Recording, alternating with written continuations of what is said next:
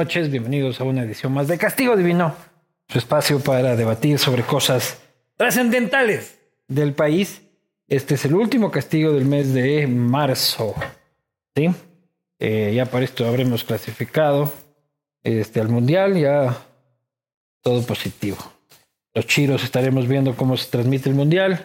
La gente con billete ahí. Me muero de la envidia. Están por ahí destruyendo las instalaciones. Eh, agradecer a las instituciones, marcas que permiten que esto suceda. Cooperativa Andalucía, más de 51 años en el mercado financiero nacional, una de las instituciones más solventes del sistema financiero. Este vino Navarro Correa, que es como suelo decir, es el único Correa que no intoxica. Así que, oye, debe haber full gente de apellido Correa que se siente mal por eso, ¿no? Y que no tiene nada que ver con Correa. Yo no soy mala gente. Este, cerveza 593, 100% Mojlaka. Este, oriental, que está aquí con carne de res. Esta es la piedra angular de la alimentación de Anderson Boscan. Viene en un paquete de 5 con este sabor a reses. Este, solo en 3 minutos. Oriental. Así que Basiles Oriental. Eh, aceite rica palma fría al dirigente sindical de maestros con aceite rica palma y luego te pegas unos patacones. Y este Cuscuy, que es el emprendimiento de mi mujer. Que son estos maravillosos portabajos, hacen del diseño que quieras. Aquí abajo van a salir las redes sociales. Si eres de la UNE, pueden hacer también de la UNE, tú tranquilo. Este. Pidan. Sin más, para mí es un placer tener la conversación de esta tarde, noche, para quienes estén viendo eh, con, esta estaba prevista, ¿no? vamos a empezar a hablar este, desde ahí que se concreta hoy. Me refiero, por supuesto, a la ministra de Educación, la señora María Brown. ¡Bravo! ¡Ah, esa gente ahí! Hola. Viene con barra. Vengo con barra. Ah. ¿Cómo estamos? ¿Qué, ¿Qué hay en ese termo? Aquí hay café. ¿Quieres vino? Puede servirle un poquito, pero yo prefiero un cafecito. Ahí para le esta pongo por si conversación. acaso. Claro. Muchas gracias. Pero bueno, decir la ministra chupando, ¿cómo no quiere que chupemos nosotros los alumnos? Han de decir. Exacto. Pero de estudiantes sí has de haber chupado, ¿o no? No de colegio, ya más grandecita en la universidad, en moderadas cantidades. Eso te toca decir porque eres ministra de Educación, ¿no? Porque de ley, o sea, en el colegio se hacía huevadas también, pues, ¿no? Yo tengo una sobrina que tiene 17 años es como, no, no, gracias a Dios no es como era yo, pero sí se hacían huevadas en el colegio. Uno, eh, la verdad es que yo era de esas que era un poco noria, ¿En como serio? me decían en el colegio, así que más bien, más bien aplicada. ¿Y cuándo fue tu primera clases. borrachera? Ya en la universidad, ¿En serio? sí, un porro en el colegio también, ni pensarlo, ni ¿no? pensarlo. Oye, ¿verdad? ¿y, y, y cómo actuar ante eso, por ejemplo, este, como autoridades de educación? Porque supuestamente no podemos, ¿ya? Pero el ecuatoriano promedio a los 16 años ya está echando aguardiente, pues. ¿Cómo hacer contra eso? O sea, si es una realidad cultural y los estudiantes llegan chuchaquis al colegio. Bueno, un tema es súper importante trabajar con los estudiantes desde que son muy chiquitos en la autonomía y la responsabilidad. Y ahí entra todo este tema de la salud y la salud en todo su aspecto, el bienestar integral y el poder ser responsables y como padres de familia también tener conversaciones muy abiertas, muy sinceras con nuestros hijos para poder orientarles, que ellos sepan a lo que se están exponiendo y que sepan cuáles son los riesgos, porque los riesgos Pero igual están ahí presentes, entonces tienen que saber a qué se están exponiendo. Pero igual van a beber. Va a pasar, va a pasar y tienen que saber cuáles son los efectos que eso implica, cuándo es legal, cuándo no es legal. No es legal Ellos hasta que también cumples hacerse 18. responsables. Así es. Como tantas cosas. Pero tus compañeros en el colegio se han de ver chupado. Algunos, claro. Claro que sí. Y si es que llegas chuchaque clases, ¿eso te sancionan? Este, te, ¿Es una falta disciplinaria o, o no?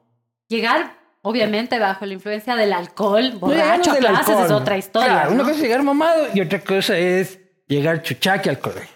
Claro, y ahí es, Yo está llegaba también de las dos formas. la delgada línea en cómo, cómo también pruebas o sancionas algo cuando es ya la mañana después. Y ahí más bien lo que tenemos es los departamentos de consejería estudiantil, los psicólogos, los famosos DECE. Ahí son quienes están llamados a orientar a los profes y también a las familias en cómo tratar este tipo de casos, porque si es un tema aislado, es una cosa, ¿no? A lo mejor es un error y que podemos guiarles a los estudiantes. Pero otra muy distinta es cuando esto se convierte en algo recurrente y ya nos preocupa el desempeño escolar de los estudiantes, nos preocupa su salud, nos preocupa su entorno, puede ser un síntoma de algo más, puede ser un síntoma de que están eh, también en la casa sufriendo depresión, ansiedad, no necesariamente o solo, solo que rebeldía. les gusta la parranda también. Puede ser solo rebeldía o fiesta, pero hay que analizarlo. Hay que analizarlo y ver efectivamente qué es lo que está pasando detrás de un comportamiento. Esos que- paseos de sexto curso son una salvajada. Los paseos de sexto curso Eh. que ahora gracias al exitoso plan de vacunación pueden volver a suceder. Claro, no, y ya están sucediendo, ¿no? Les preguntas cuando vuelven, no se acuerdan de la mitad del paseo, pero dicen que está bonito. Tú tuviste un paseo de sexto curso. Yo tuve paseo de sexto ¿A curso, dónde fueron? sí. Yo estaba en un colegio particular y salimos del país. ¿A dónde fueron? Nos fuimos a Bávaro. Ah, ¿qué tal? Desenfreno total. Desenfreno total Mientras algunos. tú seguramente leías el álgebra de Yo- Baldor. este, yo leía el álgebra de Baldor. El resto de tus compañeros se hacían pedazos. remaba kayak Eh, mientras claro, veía eh. el álgebra de Baldor al mismo tiempo. sí. Maldita álgebra de Baldor. Si hay una cosa que, que yo le tengo terror en mi vida es el álgebra de Baldor. A mí también el álgebra me hizo, me hizo ver bolas en el colegio. Qué bestia. Porque eso mismo yo digo, verás. Yo, yo sé que tú estás para decir las cosas correctas y yo para decir las cosas correctas. Eh, por eso vine al mundo. Pero esa huevada del factoreo, por ejemplo, ¿tú has factoreado alguna vez en tu vida después de salir del colegio? Nunca. Pero ¿Para qué chucha sirve? Pues hay muchas cosas que ahora estamos revisando en el currículo, porque fíjate, y eso es una de las cosas que estamos haciendo en la transformación integral del modelo educativo, o sea, que suena así rimbombante, pero es importante porque no es solamente la infraestructura, no es solamente lo cosmético, No, que hablemos, ya hablaremos de eso. sino que es también lo de fondo, ¿no? Y ahí una de las cosas que nos preguntamos es, ¿para qué estudiamos? ¿Qué estudiamos? ¿Con qué objetivo? Si nos va a servir, si no nos va a servir. Y toda la evidencia hace mucho tiempo nos dice que el de aprenderse todas estas cosas de memoria no sirve para mucho o para Ah. nada. Y ustedes, los que nos están viendo, se acordarán de muchas cosas que fueron, a- aprendieron en el colegio y que, No como tú dices, el para nada. factoreo nunca más utilicé. Pero hay otras cosas que tienen una razón de ser y un fondo. Entonces y vamos esas a borrar el, el factoreo ahorita del penso. No. Vayan anotando lo que vamos a ir borrando. Estudiantes de la patria, rebélense. No, si les dan no. este tipo el de factoreo materias. sí sirve y te voy a decir ¿Para por qué? qué? Porque hay dos pilares fundamentales del aprendizaje en las asignaturas, digamos, más, más tradicionales. El pensamiento el lógico, pensamiento este, lógico matemático nace de estas cosas. Es que yo soy una mierda para eso, que, que sale el tren A y el tren B y se cruzan y cuál y el triangulito donde entra el otro triangulito, soy terrible yo para eso. Pero eso te sirve mucho en la vida y seguramente no eres tan malo como crees. Muchos que en el colegio pensábamos que éramos muy malos para matemáticas, no necesariamente lo somos, porque somos buenos para hacer deducciones, inferencias, y eso también se aprende en la lógica matemática. Entonces, parte sí de aprender a sumar, restar, dividir y luego las operaciones cada vez más complejas. Ya, pero, un, Pero el objetivo número- no es hacer la operación, un es número aprender. primo. ¿Cuándo más has vuelto a ver un número primo y ves así? Dices, claro, este es un número primo y te sirve de algo. Algunas personas ¿Cuáles son los números primos? Yo, por ejemplo, no he vuelto a usar los números primos. Y, Ah. lo, y lo cierto es que, eh, pero el, el conocer sobre esto nos ayuda en este ejercicio del aprender la lógica matemática. Y la otra es la lengua y la literatura, es la comunicación, no es solamente aprender a leer, decodificar las letras. Recordar lo que lees. recordar lo que lees, pero también entender lo que lees, principalmente entender lo que lees, porque luego eso te permite tener más autonomía en el aprendizaje. Que te mandan que el hoy. Quijote a los 12 años, pues a leer también. Es, es medio salvaje. Eso te pues. enseñó disciplina Claro. para acabarte el librazo ese. Qué bestia, ¿no? ¿Cómo sufrí yo con ese libro cuando era Wambar? Con el Baldorio, creo que ahí Cervantes también, eh, también me pre- te- este modelo que tú mismo dices de la, de la memoria, que tanto fue de nuestra época. ¿De qué año eres tú? Del 83. De mi misma exacta leva. Ujú. Era ah, memorízate, memorízate, memorízate, memorízate. Y no me ha servido a mí de nada. O, sea, por ejemplo, o, o si no, en las matemáticas eso de dividir en papelito. Es así. y, y yo, no- yo, cuando mi hijo tenga edad de ir al colegio, yo tengo pánico de que me diga, papá, enséñame a sacar una raíz cuadrada. O sea, no sabría qué responderle. Y porque era, eso es por cómo te enseñaron.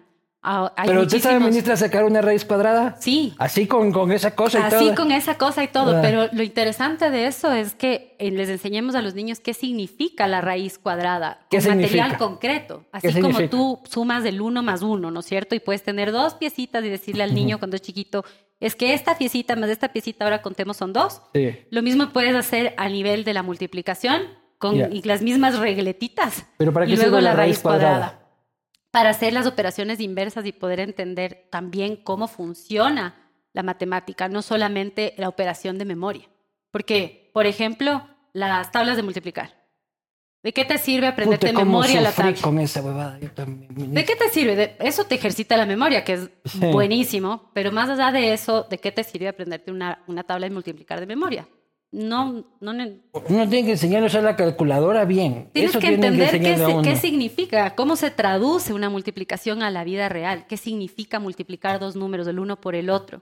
Cuando haces la operación, en la práctica, si estamos hablando de personas, si estamos hablando de, de las finanzas O de un como país. clasificamos al mundial, ¿se acuerdan que era este tiene dos menos tres? Por ejemplo. Ahí uno ejercita las matemáticas durísimo. De ahí puedes entender para qué sirven las Ya. matemáticas, Tranquilo, para saber cuándo clasificas, cuándo tienes gol diferencia, cuándo no tienes gol diferencia. Estas cosas son Claro. útiles. O cuando Lazo iba pasando a la segunda vuelta y que Yaco se quedaba. También, mucha, las matemáticas sí funcionan. Ahí tienes ejemplos, ejemplos claros de cuando Esos la son dos, dos pilares del currículo priorizado, pero hay dos más. Sí. El otro es el que, eh, bueno, dijiste la lengua. La y comunicación, ¿no? Ajá. Lógica y la lógica matemática. ¿Y el la otro que es el deporte? Bueno, el deporte es un mecanismo a través del cual podemos aprender muchas cosas. Nos ayuda a que sea significativo el Ya. aprendizaje, además de temas. Pero no es un pilar. pero no es un pilar, es, es, tal- es como un vehículo. Claro. Eh, pero lo que sí Así eres hemos el gordito del colegio, todo bien, no pasa nada. Todo bien. Ajá. Lo que sí es importante es que eh, trabajemos en este momento, sobre todo luego de la pandemia, en los temas de habilidades socioemocionales, habilidades para la vida. ¿Qué pasa? Que no solamente es el tener estos conocimientos, sino, y dentro de las habilidades socioemocionales está en la, la empatía, por ejemplo, la solidaridad, por ejemplo. Todos estos elementos que, que tienen que ver con cómo, que, cómo vas a ser como persona, pero también cómo vas a aplicar tu aprendizaje. Entonces ahí están los temas, por ejemplo, del desarrollo sostenible. Cómo te relacionas con tu entorno, con la naturaleza, si reusas, reciclas, ¿por qué? ¿no? Todo en esto es nuestros parte... tiempos no les preocupaba mucho que si estábamos deprimidos, ¿no? Un guachazo, este, se te quitaba la depresión nomás. Así pasa. Y aquí y- estamos, gente de bien, no ha pasado nada. Bueno, no tenemos con qué comparar. Imagínate que no nos hubieran dado guaracazos, como dices tú. Dices, esta sería- generación nos va a permitir, este, los que ya no reciben guaracazos, nos va a permitir comparar. Ya sabemos del efecto negativo que tiene la violencia intrafamiliar y dentro del aula y por eso sabemos que el humillar a un estudiante, el hacerle, castigarle con castigos hasta físicos, la regla. Sin o- duda, no, eso, de eso ya, pero yo digo que una cosa es el maltrato. O sea, ya el maltrato y el padre agresor, eso sí, hay que dejarlo a un lado, ¿ya? Y la otra, el, el- el descontrol, dices. O sea, meterle un guachazo al pelado cuando está demasiado mal criado. No. No hay cómo ya. No es que no hay cómo, no es recomendable realmente, porque el efecto que tiene en el cerebro de los niños ese maltrato va a ser mucho peor. Ese rato tú vas a lograr controlarle, como que estuvieras entrenando un cachorro, un perrito, un animalito. El niño va a dejar de, de tener ese comportamiento que tú consideras maleducado, malcriado, por miedo, no porque entiende que está mal.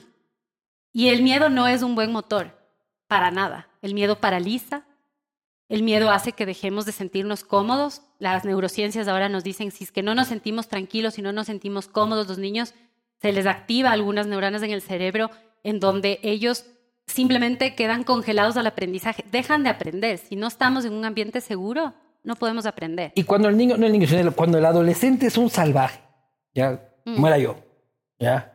También, este, los padres llegan a un punto ya de Desesperación. de desesperación.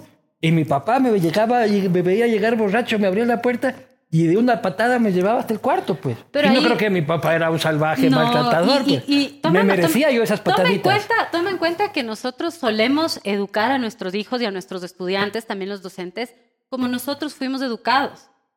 Y por lo tanto, reproducimos errores que cometieron con nosotros porque no tenemos mejores herramientas. Entonces Ya, tenemos que sí me cambiar esas explicas de que herramientas. hay, hay momentos en que como padres también Sí, y eso es Ya. un tema de disciplina, pero la disciplina, hay muchas formas de lograr disciplina y la disciplina en, por definición, es autocontrol. Entonces tenemos que generar estos momentos de autocontrol para que no te pase que tus hijos llegan a la adolescencia, no tienen ninguna herramienta de autocontrol y entonces te pasan estos desbordes en la adolescencia en donde hay esta, esta etapa de mayor rebeldía, porque nunca tuvieron límites. Pero y qué la tal, pero qué tal sí que ya se, pero qué tal que ya se jodió. O sea que ya no hice todo esto de tal y cual.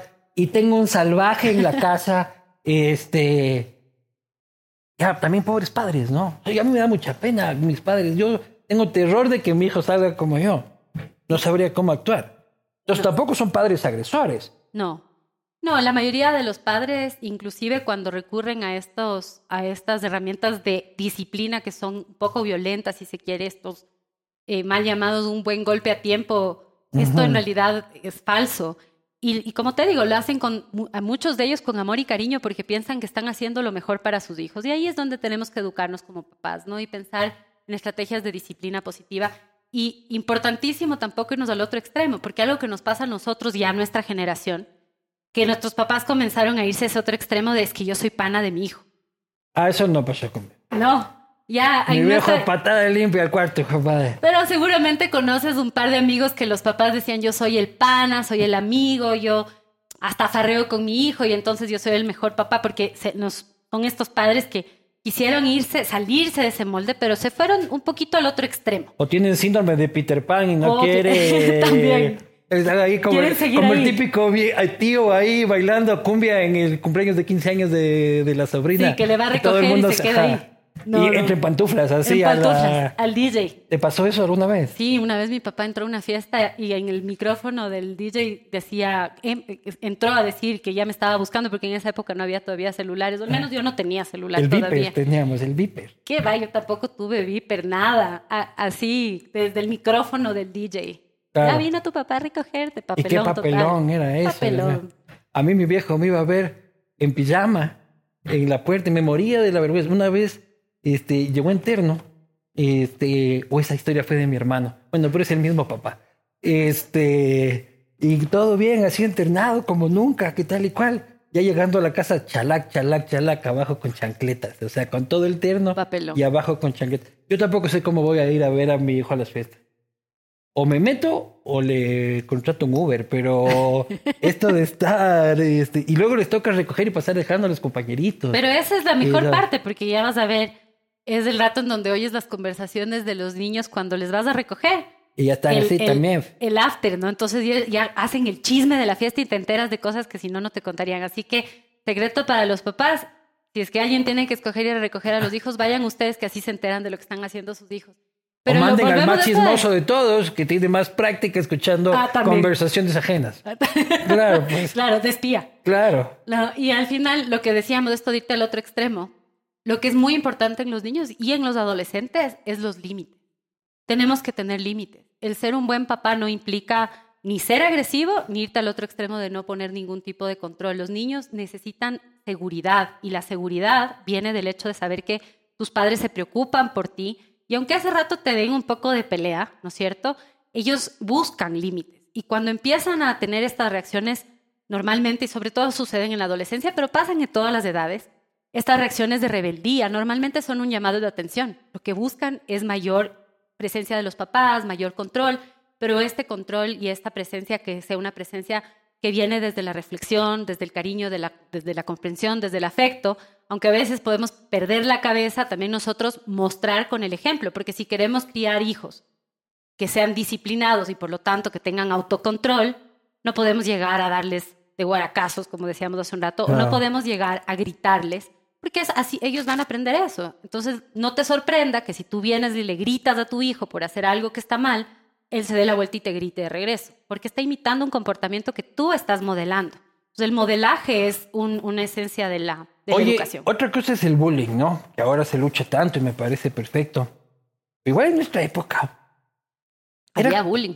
Pucha, pero todos los días y uno no estaba por ahí lloriqueando. Pues a mí me hicieron bullying una vez cuando tenía sex- estaba en sexto grado. ¿Por qué te hacían bullying? Porque decía vuelta Ah, en vez de en cambio. ¿ya? Vuelta en cambio, si no. Ajá, entonces se me metía la palabra vuelta en todo lado y se me gozaban mis compañeros. de, Ahí viene el vueltas, ahí viene el vueltas.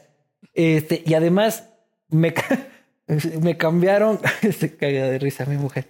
Este, me cambiaron en sexto grado de la al B. Mm, gravísimo en esa época porque te fuiste al grado pues. de los rivales. Claro, pues. No, puchi, me dieron palo durante un año. Pero eso creo que formó mi carácter, en cambio. Vuelta en cambio. Vuelta en cambio, ajá. Sí. Sí, bueno, es que esas son las experiencias de la vida y, fíjate en, este, en esta revisión del modelo pedagógico, más allá de, de, pensar en que debemos salir de estos conocimientos memorísticos y pasar a, a, cosas más significativas, ¿no? Que te sirvan en la vida. Pensar, por ejemplo, cómo fortalecemos el bachillerato técnico para que ya los estudiantes que están en los últimos años también tengan conocimientos prácticos que les sirva para la inserción laboral, por ejemplo, entre otras cosas.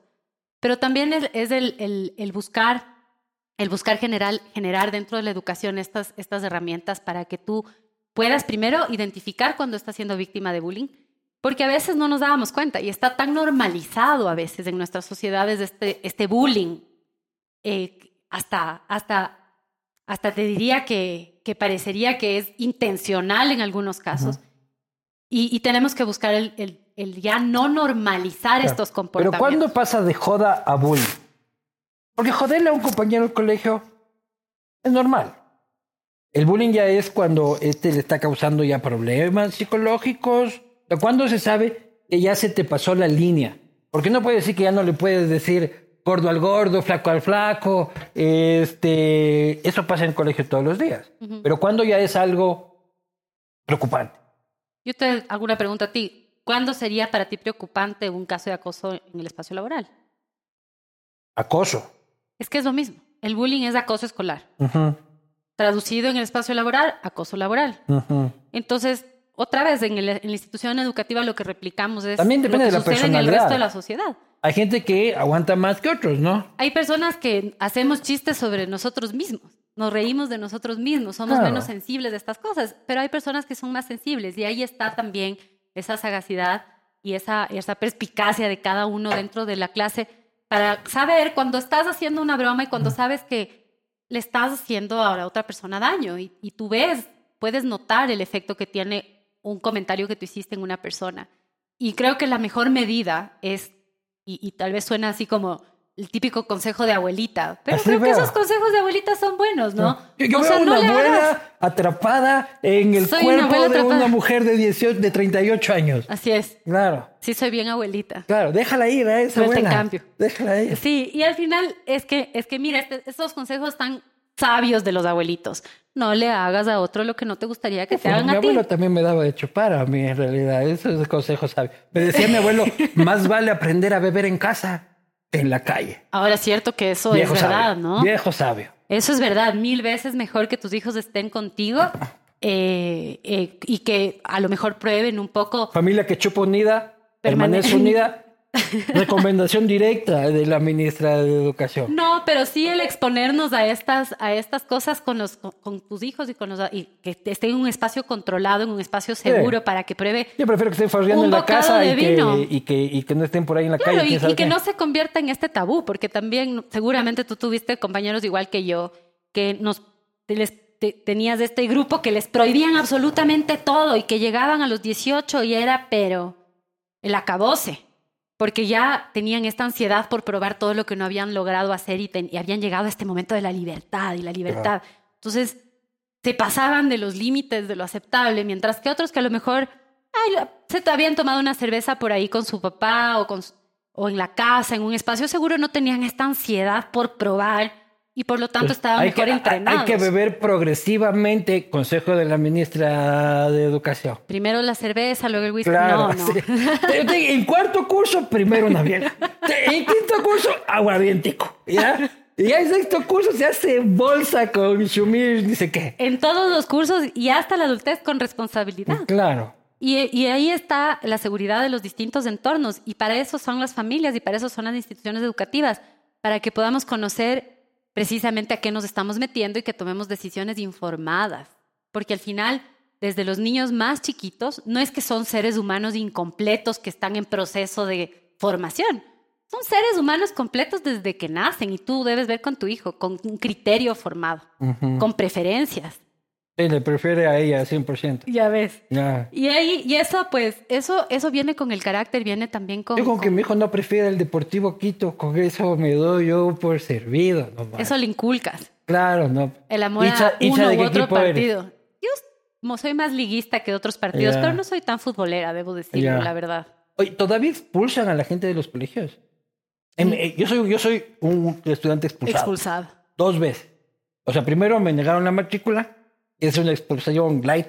Así como, panita, ya el próximo año ya, no vengas por aquí. Y la otra sí fue expulsión en febrero este, de ENSA. Todavía se expulsan a los estudiantes. Habrás hecho alguna barbaridad. No lo voy a negar, sí, pero El, todavía se expulsa. Hay, hay, mm, depende de la edad de los estudiantes. Ahora en la norma tú tienes el, el expulsar o, o tal vez el término ya no se utiliza Tomará. Benito, ministra, que ya tiene usted más de 18 años. Sí, pero yo estoy aquí primero con el cafecito. El, ya paso a, a- a- pensar en estos elementos que tú dices, ¿no? De, de qué es esto de la expulsión. Oigamos el término. Eh, Imagínate, expulsado. No, era terrible, pues. O Era- sea, claro, y en igual otro era- término que se usa mucho en educación, deserción, desertó, ¿no? Ah, eres un y, eso, y eso le traduce la responsabilidad a quien, al estudiante. Sí. Y además, de alguna manera ya le tacha, ¿no? De alguna manera le etiqueta con una con, con algo que, que es imborrable, ¿no? Ah, Tú ya no. fuiste expulsado del colegio. ¡ah! Ah, Yo soy un, yo, yo soy un expulsado. Claro. Y he llevado en mi vida este, el estigma. Yo, yo lo he hecho algo positivo y lo he hecho parte de mi, de, de- de mi orgullo, pero Pero tienes razón, es un estigma. uno es un expulsado. Y es un estigma en la sociedad y eso es lo que tenemos que evitar, porque Pues no queremos que, sí. no queremos que nuestros hijos ni nadie tenga una etiqueta aquí que diga este es mal, un un maleducado, expulsado, desertor, para nada. O sea, no expulsan entonces. eliminar la, ese término. Ahora tenemos medidas sancionatorias o de, o de promoción. Entonces, lo que sí te pasa es que puedes no ser promovido dentro de tu año. Esto ya en la Es jalarse secundaria. el año. Es jalarse el año, en otras palabras. Ahora, ahora le dice, no vas a tener la promoción. Exacto. Antes era, te jalaste el año. Y uno llevaba también el estigma de jalado el año. Yo no me jalé ningún año. Pero los jalados también llevaban su estigma. Pero es que las palabras construyen sentido. Pero para efectos prácticos es el mismo. Te jalaste el Es la, es la misma, eh, es la misma consecuencia, digamos, pero pensada desde otra perspectiva, no como un castigo, no sino un proceso constructivo en la educación, en donde lo que buscamos es generar un, un espacio o un motivo para que puedas recuperar estos aprendizajes, para que puedas igualarte, nivelarte. Y ahora tienes algo que nosotros no teníamos, que son eh, también procesos de nivelación. Ya, pero expulsión ya no hay. Sí, o sea, no como expulsión, pero sí te pasa que una institución educativa, no en las instituciones fiscales, pero en las particulares, hay colegios que al ser instituciones privadas pueden solicitarle o decirle a la familia, mira, tú no te, esta familia no, no está de acuerdo con los valores y con los principios, con el método educativo que tiene esta institución, porque tú eliges libremente la institución, pero también la institución tiene una forma de hacer las cosas y a lo mejor no es compatible. ¿Pero Esto te pueden una- votar a medio año No. o tienen que esperar hasta el final del año? Normalmente se espera a mitad del año, nor- A si es mitad que del hay, año. a, a final del año, perdón. Y puede haber, puede, lo que sí puede haber es que la familia tenga que salir a mitad de año, por un viaje, por ejemplo. Entonces ahí sí se entrega los Bueno, récords académicos y demás, cosa, pero es ¿no? por otros motivos. ¿no? Claro. O sea, ya no hay expulsión. No, a mitad Puta, del yo año quisiera no. haber sido estudiante en este tiempo, no. En mi tiempo era duro, pues.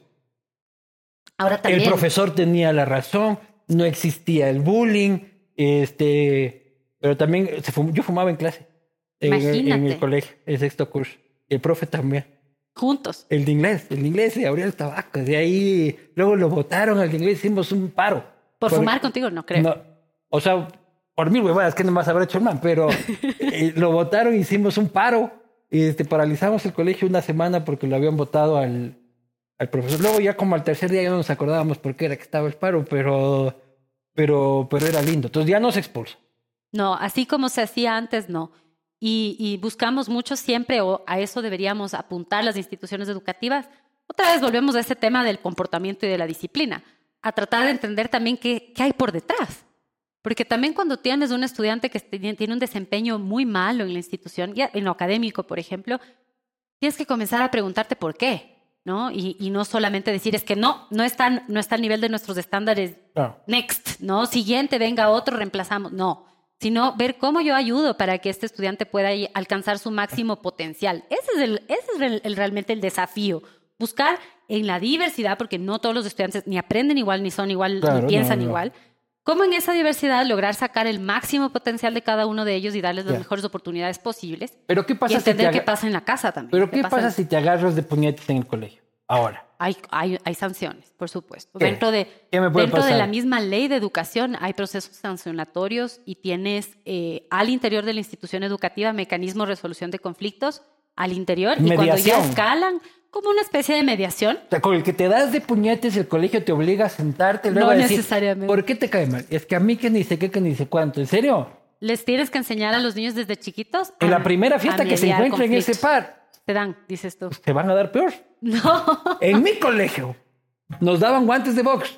Para que se Y decían, desen ahí, era colegio de varones, el primero. Entonces tenían toda esta cosa de que sí, está, sí te puedes dar. De que la violencia es un mecanismo de resolución pacífica de conflictos.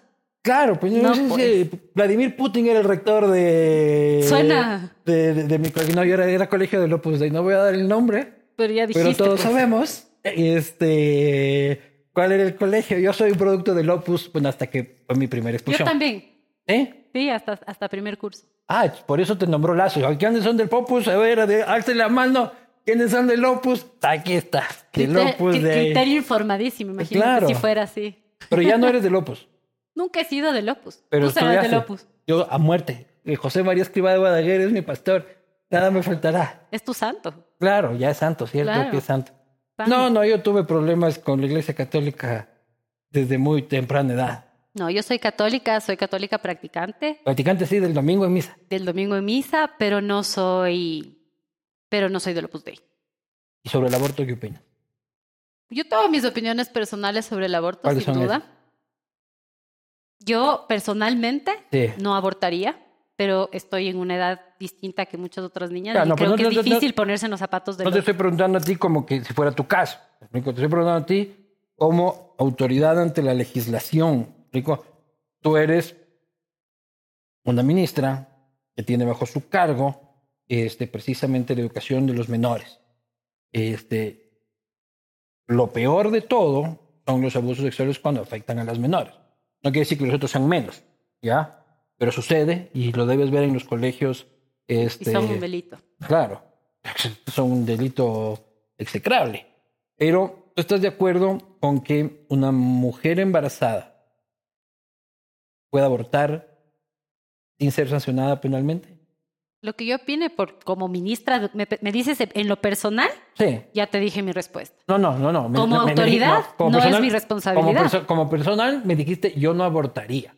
Yo te estoy preguntando a ti, María Brown, ¿estás de acuerdo con la despenalización del aborto en caso de violación? Eso te digo, que lo que yo crea personalmente sobre eso no tiene, no tiene ninguna relevancia en mi cargo como ministra de Educación, porque como ministra de Educación lo que yo sí creo es que las niñas, los niños, los jóvenes deben tener acceso a educación ah, integral en sexualidad, que deben saber cuáles son sus opciones y tomar decisiones no por lo que crea María Brown, sino por lo que ellos deciden. ¿Estás de acuerdo? Nos podemos quedar aquí 45 minutos con la misma pregunta. Por eso mejor cambiemos de tema. No, no. ¿Qué opinas tú sobre la despenalización del aborto? Yo creo que es algo que ha resuelto ya el presidente con su veto y yo soy respetuosa de la institucionalidad. Esos son los cargos que tienen que tomar esa decisión. Y yo como ministra, como te digo, tengo a cargo el darle a los jóvenes y a los niños oportunidades de aprendizaje, en este caso de educación integral en sexualidad, respondiendo también a lo que ha resuelto la Corte Constitucional. ¿Estás de acuerdo con el veto? Más o menos el veto... No estoy diciendo si estoy de acuerdo o no estoy de acuerdo. Esa es la norma actualmente y por lo tanto yo debo cumplir con eso. Entonces no me vas a decir qué opinas. No. Claro. Evidentemente estás en contra del aborto. ¿Por qué? Porque si no lo quieres decir, básicamente es porque estás en contra. No, no te quiero decir porque no creo que eso es relevante para tomar decisiones de política pública en educación, que es, que lo a mí que sí me parece, A mí, no, esto sí está, está a tu cargo, ¿no? Porque las muchachas, este, en este caso víctimas, van a los colegios, ¿no? No, y por eso te digo. Y muchas veces se interrumpe este, su futuro, este, dejan el colegio, eh, o sea, evidentemente es, una realidad que está bajo tu cargo. No, bajo, bajo mi cargo están los mecanismos y procesos que ah. podemos realizar en educación, que es el acceso a la educación integral en sexualidad con información basada en evidencia, en la ciencia, que las personas, tanto niños, jóvenes y adultos, puedan tener acceso a esa información, que sea información confiable, de fuentes confiables, y que luego puedan una- generar y establecer ellos ¿Qué pasa sus cuando hay una, eh, en la generalidad, es que se puede generalizar? ¿Qué pasa cuando hay, cómo funciona el sistema cuando hay una menor este, violada y embarazada? Ahí estableces, bueno, primero lo que debe buscar el sistema educativo y es Sí. donde nosotros debemos trabajar más es prevenir que pase, ¿no? Ya, o ya sea, pasa. es un tema de prevención. Si ya pasa, hay unas rutas y protocolos de actuación que no son del ministerio únicamente, porque esto es un tema, como dijimos al inicio, que es un delito.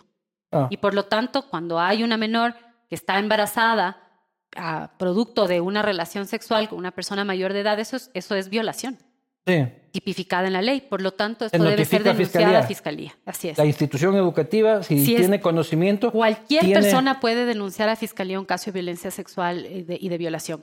De- y la institución educativa, dentro de los protocolos, no solamente que puede denunciar, sino que tiene la obligación legal de hacerlo. Y la persona que tiene esa obligación es el directivo de la institución educativa. Eh, y, y también ahí actúan el, Departamento de Consejería Estudiantil, los DESE, ¿no?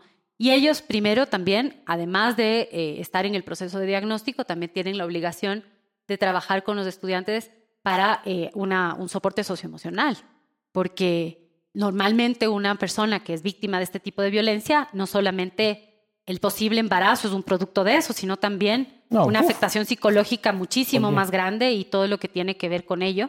Y Y, de puesto- hecho es una de las principales causas de abandono escolar en nuestro país.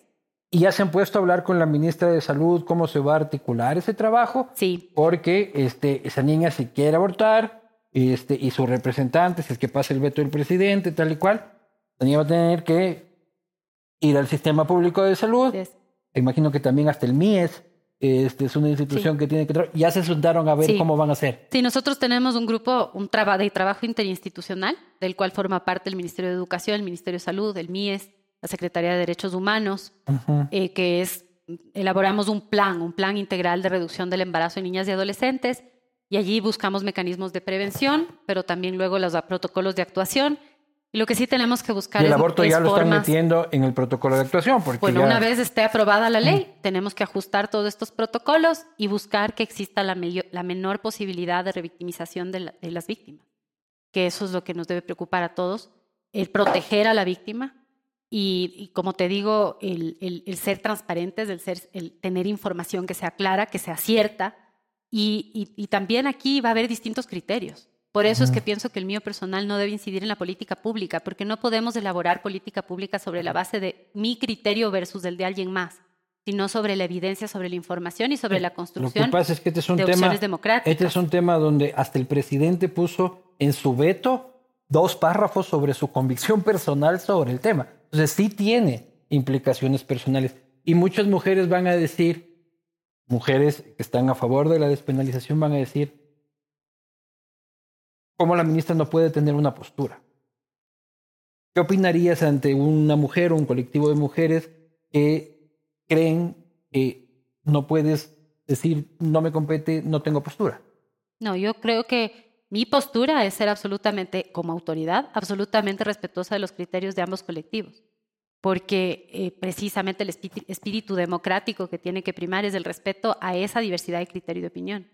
Si yo tuviese que hacer el veto, entonces sería distinto, pero no lo tengo que hacer, porque yo ostento suerte, este cargo Por que es de no tengo que hacerlo. Así es. Oye, este, sobre la legalización de la marihuana, ¿tienes una opinión? La verdad es que yo creo que esto es una- un debate internacional, eh, que, que además la marihuana, la legalización o no legalización de la marihuana también tiene que ver con la producción de la planta, que tiene muchísimos otros usos más allá del uso recreativo de la marihuana. Entonces, eh, creo que tiene que ver con temas de, de producción, tiene que, tiene que ver con temas del mercado mundial, tiene que ver con temas de relaciones exteriores y lo que opina la política exterior de países con los cuales nosotros mantenemos relaciones diplomáticas. Y otra vez es un tema que no es una sola arista y que no es tanto mi opinión. ¿Y qué pasa si es que a un alumno de sexto curso, que ya no sé cómo se llama el sexto curso, le encuentran un porro? Tercero de bachillerato. A mí me confundieron ya. ¿Qué pasa si le encuentran un porro a un estudiante de tercero de bachillerato? Bueno, es, es nuevamente lo mismo que hablábamos con el, tema del alcohol. El, consumo no es ilegal. depende, ¿no es cierto? ¿Por qué? Porque ahí es un poco lo mismo que hablábamos sobre el tema del alcohol. Es un, es un comportamiento que puede levantarte alguna alerta. ¿Por qué este estudiante está consumiendo? No es tanto y ahí es cuando yo creo que nos quedamos en esa conversación tan superficial de si está bien o no está mal, o es justificable o no es justificable que tomen o que fumen o que beben, sino ¿por qué está pasando esto? Esa es la pregunta correcta. ¿Por qué está este estudiante? ¿Por qué tiene acceso a esa droga? ¿Por qué está consumiendo? ¿Está bien eh, psicológicamente? ¿Está mal? ¿Está perfecto? O sea, porque también hay distintos escenarios. No es lo mismo el caso de un estudiante que eh, tiene una una familia muy sólida, en donde no hay violencia intrafamiliar, en donde tiene un buen desempeño escolar y un día le encuentran con, como dices tú, un porro en la, en la maleta. Distinto que si es que tenemos un estudiante que le estamos viendo con depresión, que, no, está con comportamientos extraños y que además, tiene, o sea, pues hay que analizar todo el cuadro. el porro es el peor, el menor de, los problemas. De nuestros problemas. El problema... Y es un, otra vez, es un, es un como eh, un, una, una manifestación de un problema mayor. Claro, tú lo que dices, el debate superficial, este, es porque, y muy respetable, por cierto, pero en cambio, desde los jóvenes, ven que, o yo veía, y cuando converso con los muchachos, es como que las autoridades todos se lo toman demasiado en serio. O sea, si te tomaste un trago, ven acá. ¿Qué es lo que te está pasando? ¿Está todo bien en casa? Y no siempre pasa nada, a veces solo es rebeldía. ajá, todo bien. Sí, por eso te digo, o sea, Bad Bunny, lo que sea. por eso tenemos que matizar un poco. No podemos decir siempre es causa de o, o porque no, no, no siempre lo es. A veces es ocasional, a veces es reiterativo, a veces es un síntoma de algo más, a veces no lo es. Y hay que ver la droga, también una cosa es H y otra cosa es, es, marihuana. claro. Por supuesto, entonces hay que evaluar las cosas de manera individualizada y eso es algo que es muy importante en la educación. Hemos, estado, hemos pasado décadas tratando de estandarizar la educación. Claro. Todo estandarizado, ¿no es cierto? Cuando hemos alcanzado el aprendizaje perfecto para esa edad, en la forma, con un currículo súper denso y al final lo que nos ha terminado pasando es que el hablar de personalización en la educación se vuelve prácticamente contradictorio a la estandarización, porque estamos procurando que todo el mundo aprenda igual, en los mismos contextos, de la misma manera, el mismo currículo, que sea evaluado exactamente igual y que todos tengan los mismos resultados. Y eso no funciona. Ahora hay colegios nuevos eh, particulares que básicamente te van construyendo como eres tú. Y eso es a lo que queremos ir con el sistema educativo fiscal. Queremos darles a todos los niños del país la oportunidad de estar en un sistema más flexible, en un sistema que responda a su entorno, en donde pensemos cómo se aprende en la ruralidad. No podemos pensar en un currículo exactamente igual. No, es imposible. Para Quito que para Chuchufindi. Claro, ni para Manta ni que Quito. Ni para Manta. Yo debía haber estudiado en Manta. ¿Ya? Exactamente. O sea, e, e, ese era el lugar para mí. Sí, Santa Marianita con vista al mar este, el mismo Surfeando, surfeas. El mismo colegio de vagos, pero la ciudad es hermosa, se pasa hermoso ahí. este, yo de grande estudié en el Valle de los Chillos. Fíjate que ahora estamos estableciendo estas, estos colegios, uno por parroquia, eh, que son colegios o escuelas referentes en donde estamos estableciendo estos mecanismos de acompañamiento para innovar en la educación. Y no innovar en la educación particular solamente, sino más bien innovar desde la educación fiscal y tenemos con Unidos por la Educación, que es una fundación que agrupa varias empresas que contribuyen en nuestro programa de Apadrina una escuela. Puta, le han dado palo, ministra, por el Apadrina una escuela. Ah, conversamos de eso.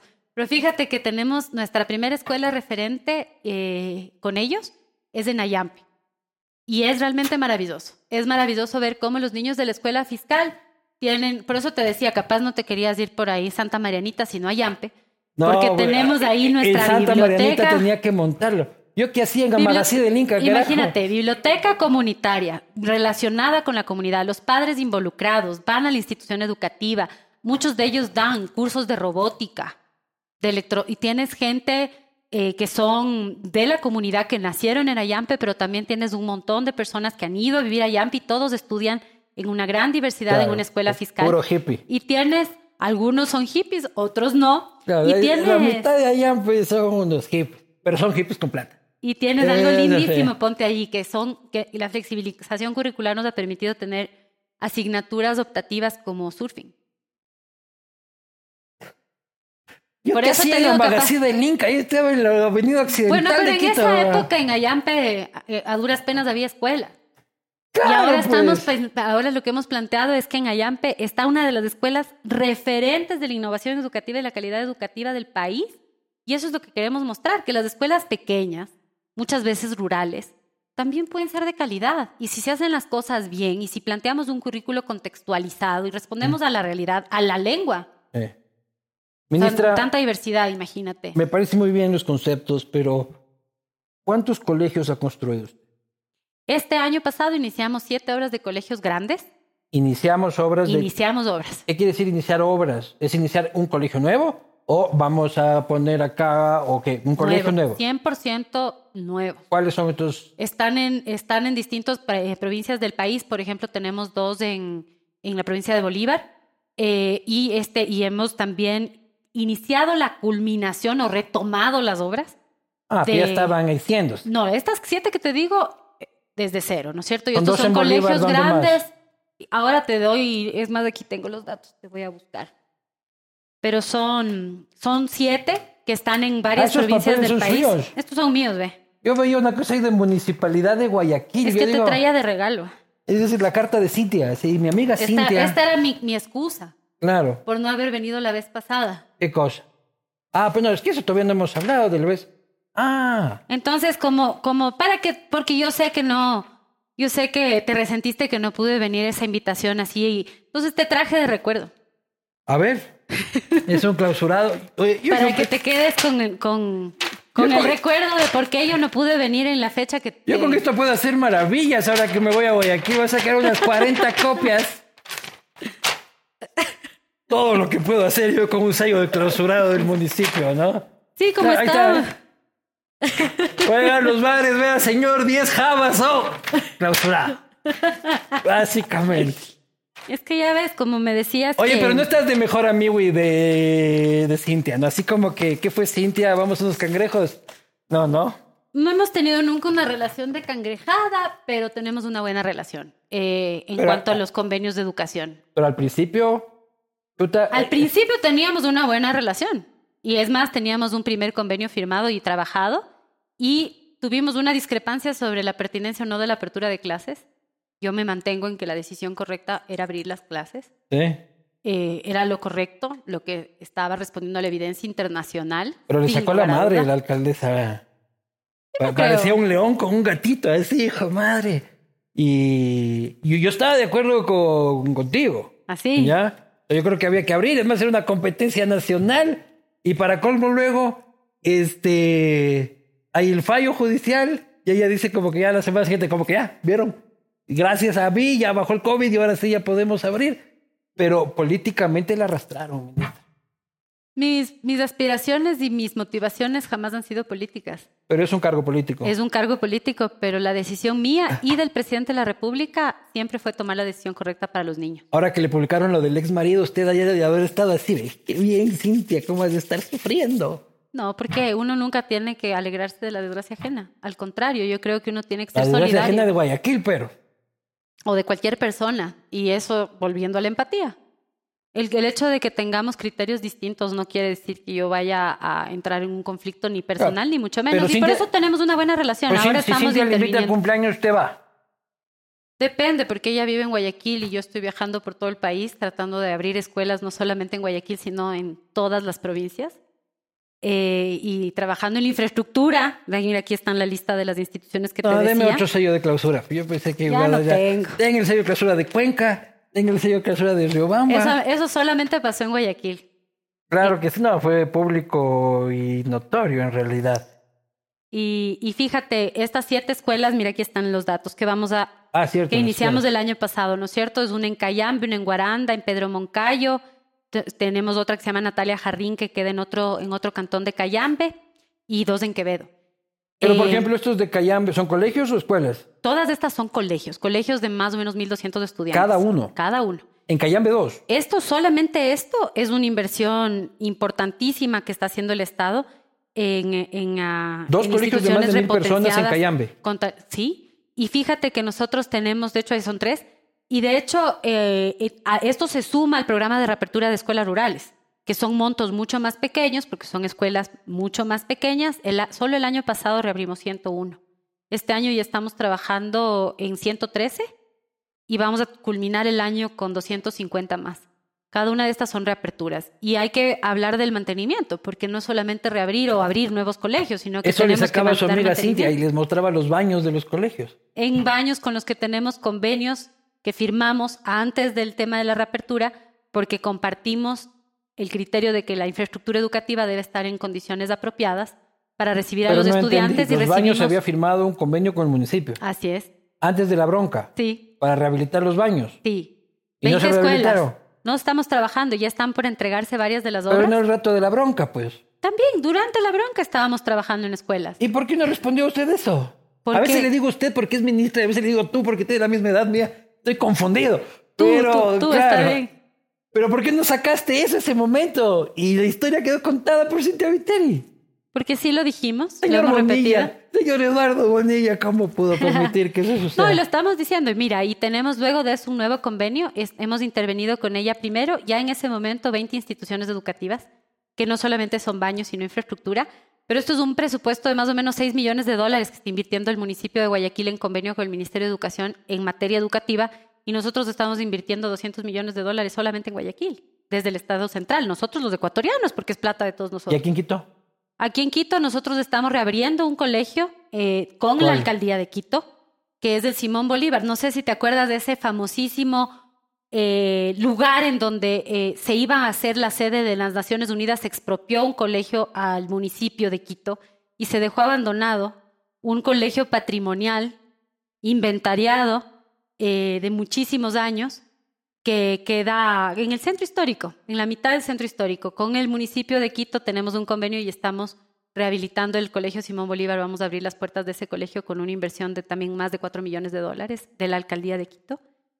Eh, y obviamente de, eh, también con presupuesto del ministerio ¿Cuánto? estamos reabriendo, es- acabamos de reabrir En una el, Simón, escuela en el Simón Bolívar ni un dólar para ustedes. Todo no, el claro, del nosotros municipio. no, también tiene una contraparte porque entre otras cosas allí no está funcionando un colegio, entonces hay que asignar docentes, hay que equiparle eh, y demás, ¿no? O sea, es un complemento.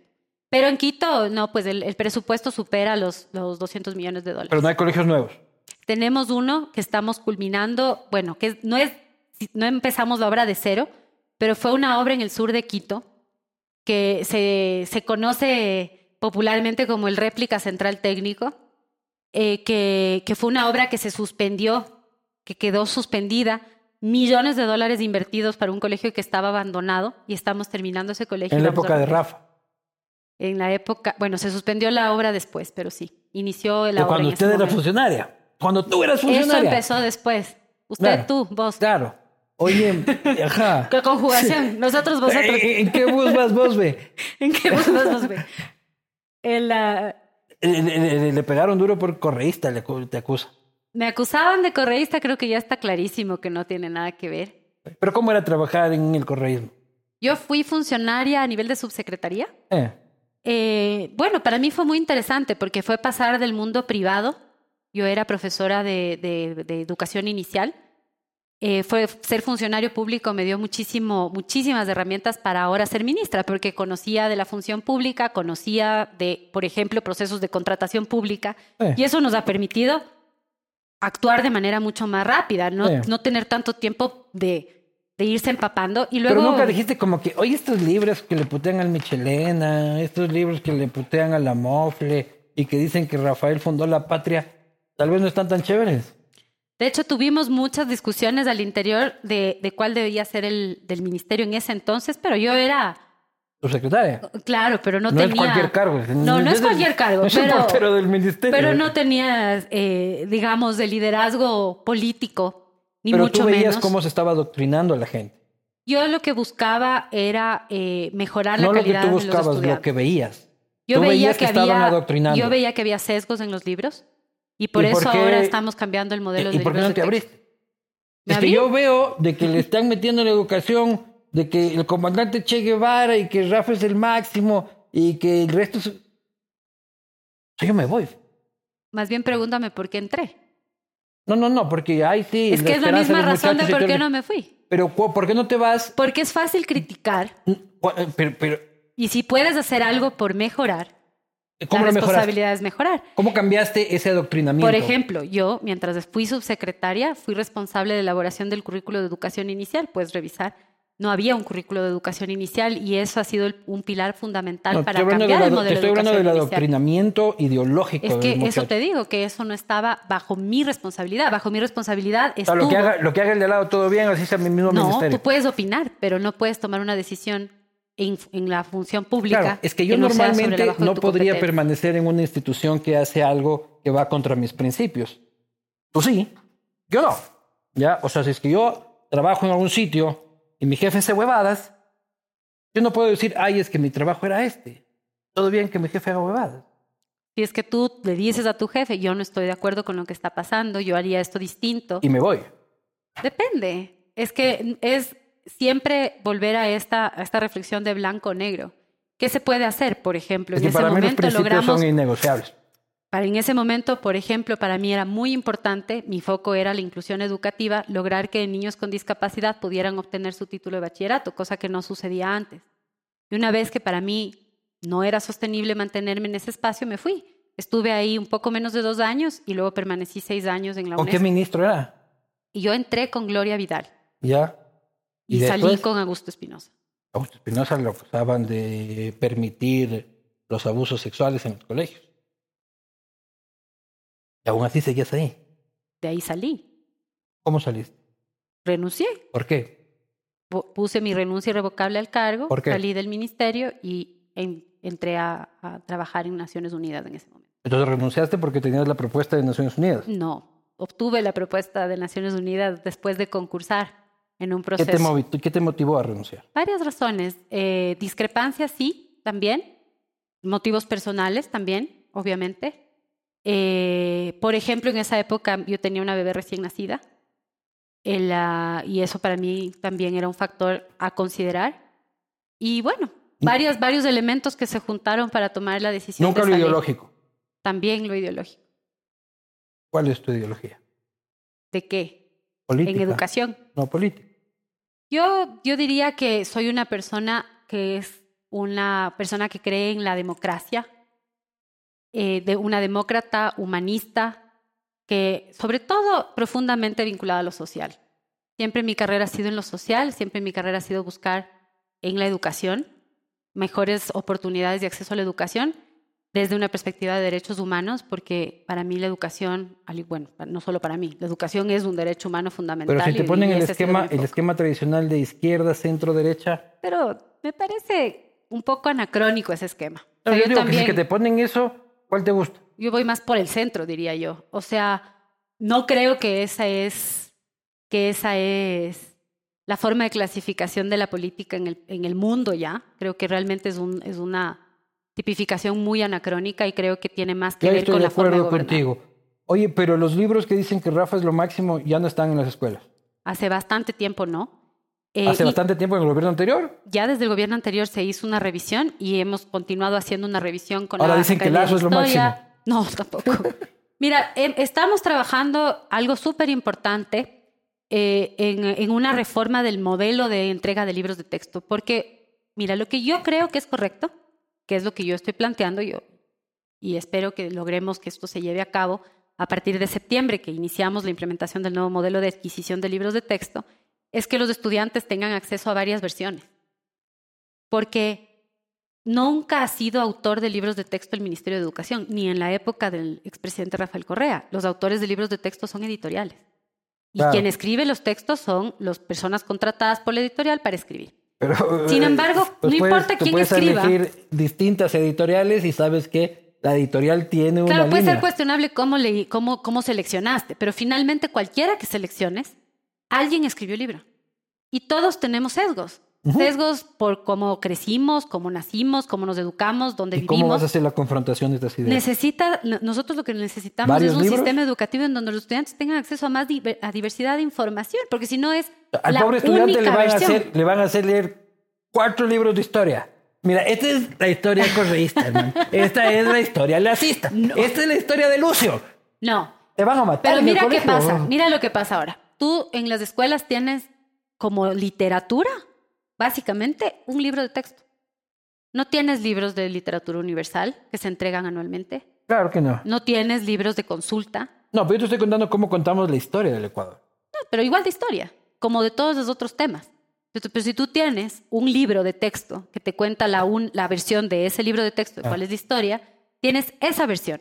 No es para que el estudiante se lea todas, pero que tenga acceso a diversidad de información. Ahorita tienen un libro, ¿no es cierto? Ahorita tiene un único libro. Ya. ¿Está actualizado en la historia del Ecuador hasta cuándo? Esto es este último, bueno, se actualiza siempre, ¿no? Porque las Ya. editoriales, pese a tener un contrato de compra desde el Ministerio de estos libros, de los derechos de autor, pueden hacer Eh. actualizaciones conforme se pidan. Estos últimos fueron comprados hace, eh, digamos, los derechos de autor fueron comprados en el año 2019. 20, 21 y 22 se acaban los derechos de estos libros, hacemos una nueva compra. Entonces ahí es donde cambiamos el modelo. Los libros estos cuentan Rafael Correa está prófugo por secuestro y cohecho No. y soborno. No porque no está actualizado el libro a este año, ni al año pasado, porque como te digo, fueron libros que fueron comprados hace los derechos de autor y no se lo- actualiza. Lo, de Balda fue creo que en el 2019, lo del secuestro. Eso no dice. Solo dicen que él hizo una hermosa sabatina, se despidió Bueno, y tampoco- voló por los aires y algún día volverá. Tampoco dice eso, no, no entra, no, no, no, los libros de historia del Ecuador, incluso los, los anteriores, no se centran solamente en la historia reciente, sino No, no, por eso pregunto, por eso y pregunto. tampoco al nivel de Sabatina, no. No, por eso pregunto, este, cómo se cuenta la historia, ¿no? El que escribe la historia es como la cuenta. Pero sí es algo muy importante lo que tú dices y una de las cosas que hemos hecho es trabajar con la Academia de la Historia, la Academia de la Lengua, eh, para que ellos sean quienes también ayuden a revisar los libros y, y- puedan, podamos nosotros solicitar actualizaciones eh, o rectificaciones a los libros Ah. que adquiere el Estado. Ahora hay libros que son de producción privada, ¿no es cierto? Y la institución educativa él selecciona una colección u otra y ahí hay una, una- un elemento de corresponsabilidad no de qué es lo que la institución en, en cómo el selecciona. colegio privado elige sus libros. No, Si vos tienes un colegio así privado, hiperconservador y todo el asunto, pues que le meta ahí el Y de hecho tienes, tienes, tienes instituciones educativas eh, católicas, por ejemplo, que tienen dentro de su pensum una asignatura de religión. Las familias optan por esa educación porque eso comulga con su ideología y por bien. lo tanto está... Mientras sea privado, lo que está en el Y mercado, mientras vos sea transparente, la transparencia es el principal principio. O sea, que sepamos qué tipo de educación es la que nos dan en la institución educativa a la que estoy matriculando a mis hijos. Si yo comparto ese criterio, pues estás en total libertad. Pero que, que tú tengas la capacidad de saber, saber cómo te van a enseñar, cuál es el método, cuál es la perspectiva, cuál es la visión. Y lo mismo sobre los precios. Y si yo no ¿Cuánto vas a pago la pensión, ¿le pueden votar a mi hijo? No, ese año no. Al final de... Ahí está el negocio, mi amor. Ahí está el negocio. Le metemos en el más caro Y y, no el pagas. año siguiente al otro más caro y al otro más caro y al otro más caro. Lo que sí tienes es que los, los colegios son em, también privados, eh, son empresas, o sea, están constituidas como empresas y tienes un contrato de prestación de servicios y tú como padre de familia firmas contratos en los cuales, dependiendo del contrato que firmas, tienes unas responsabilidades y, Y corresponsabilidades. Pero lo que no el te va a pasar es que te puedan votar a tu agua a la mitad del año, porque ahí el perjuicio, pese a tu falta de cumplimiento de tu lado del contrato, es traducido al niño. Y entonces debemos Sí. ahí sí Pero defender el interés superior de los ¿no? niños. Porque la empresa va a tener que seguir, o sea, la empresa no dice, eh, en el colegio no dice, a ver, en esta aula los que deben plata, en esta aula No, los que no-". imagínate. Claro, Imposible. Y si hay una el afectación costo a la- operativo de la empresa es el mismo. Es fuerte. Y ahí, por eso, con las federaciones de colegios particulares, el año pasado hicimos un trabajo muy extenso para la elaboración de una nueva normativa para transparencia, para control y definición de costos de pensiones y matrícula, y para que también haya una transparencia y mayor intercambio de información, para que precisamente no haya malintención o abuso de las normas de familias que puedan hacer lo que tú dices, que es ir saltando de un colegio a otro sin pagar la pensión, porque eso Claro. también es algo que está mal. Eso perjudica. La idea a que la yo les di de la zapada esta no es No. avalada por la ministra no de es Educación. avalada, es, Ya. es más bien al contrario, les invito a Olvídese ser de eso, honestos. por favor. Como olvídese dice de la eso. Cámara de Comercio, honestidad criolla. Claro. Tenemos que aprender a ser honestos y denunciar cuando las personas no lo son, porque lo contrario estamos normalizando ese comportamiento y tampoco está bien. ¿Un colegio privado puede cobrar lo que le da la gana? No, un colegio privado tiene que pasar por este proceso de definición de pensiones, matrícula y otros valores, que no es solo transparentar el costo de la pensión y la matrícula, sino si me cobran a mí una pensión de 20 dólares, pero luego me mandan a comprar un kit de libros de 200 dólares y, y, así sucesivamente se siguen sumando valores, entonces la familia toma la decisión sobre el costo de la pensión, pero termina pagando una cantidad de plata para la cual no estaba preparada. una de las cosas que hemos planteado es que la transparencia en, las, en los costos no solamente se vincula a pensiones y matrículas, que, se, hemos estado generando un sistema a través del cual las instituciones digan en qué están invirtiendo y que puedan subir las pensiones. Eh, y los criterios para subir las pensiones tienen que ver con valores de la inflación, están siempre alrededor o menores al 10% como tope anual, para que no existan incrementos así abruptos de un año al otro y que perjudiquen también a los estudiantes que ya están ahí. Y por, y por supuesto, allí la familia también tiene que informarse y saber que si es que está optando por esa institución educativa, tiene eh, Pero no te pueden cambiar de año a año, así como brutalmente. No, brutalmente no. Tiene que ser, y de hecho esto es acordado con las federaciones de colegios. Si va a haber un incremento, tiene que ser un incremento dentro de esos rangos establecidos sobre la base de la inversión que va a hacer el colegio, si es que va a ser un incremento, por ejemplo, eh, de una inversión en infraestructura que va a beneficiar va a construir el estadio del colegio. Claro, pero igual, no es que ese año te pueden subir claro. 50% de la pensión, no, nunca, nunca por encima del 10%. ¿Y hoy en día cuánto cuesta la pensión de tu colegio? ¿De cuál colegio? El que tú estudiaste. Tendría que revisar. Al ojo. Yo diría que el colegio católico igual al tuyo debe estar por ahí la pensión en, ¿qué será? Pues unos, unos 400, 500 dólares. ¿Tú te graduaste en Los Pinos? Yo estudié, ya, ya ves, ya dijiste. Yo nunca dije el mío. no. José María Escribado Badaguer, no me voy al infierno, yo nunca dije el nombre. Yo dije el nombre de ella. La verdad es que no sé cuánto esté costando el colegio. ¿Y te graduaste en el americano? No, yo me gradué en el menor. En el menor. ¿Ese es el más caro de Quito o no? Creo que el americano es más caro que el menor. Eh, van por ahí y hay colegios más caros, sí. Hay colegios más caros que el menor. Y lo que sí es, eh, Quito es una de las ciudades con pensiones más caras de colegios particulares comparativamente. Y una de las cosas que también hay que buscar es que se autorregule eh, o se regule la oferta y sobre todo que podamos dar cuenta de la calidad, ¿no? Que las familias puedan optar porque si tú quieres pagar lo que tú quieras pagar, así como te puedes comprar el carro que te quieras comprar. En lo privado lo que quieras. Claro, pero que sea con información, que tú tomes decisiones informadas. Oye, y como mi colegio todavía hay, o sea, los colegios estos de o sea, tu colegio todavía hay el... Mi colegio ya no existe. El de Monseñor Escriba, dices No, no, ese no, yo en el que ah. terminé. Este, en el, el Escriba de Badaguer fui, llegué de chiquito con loncherita y toda la pendeja. No había lonchera, ¿cierto? Porque nos mandaban directo al comedor. Ni siquiera nos dieron eso del bar y de la lonchera. Yo sí tenía este lonchera. Era de metal. Yo nunca tuve lonchera. Qué raro. Yo nunca, yo, yo nunca juré la bandera. Esa es otra cosa que a mí. no juraste la bandera? Estabas de paso de un colegio al otro. En el Intisano no juras a los seis, en el sexto grado. Si no jurabas. ¿Qué? Ya dijo. Dice. ¡Mierda! ¡Me fui al infierno! en el Intisano, donde estaba otra gente. No. Este, ya ves, cuando, cuando ya no tenga qué más hacer, me puedes contratar de corresponsal especialista en educación para la posta. Claro, acá fue. Este, este, este, este graduado de sapo es lo que es este. No. Este es como el inspector del colegio.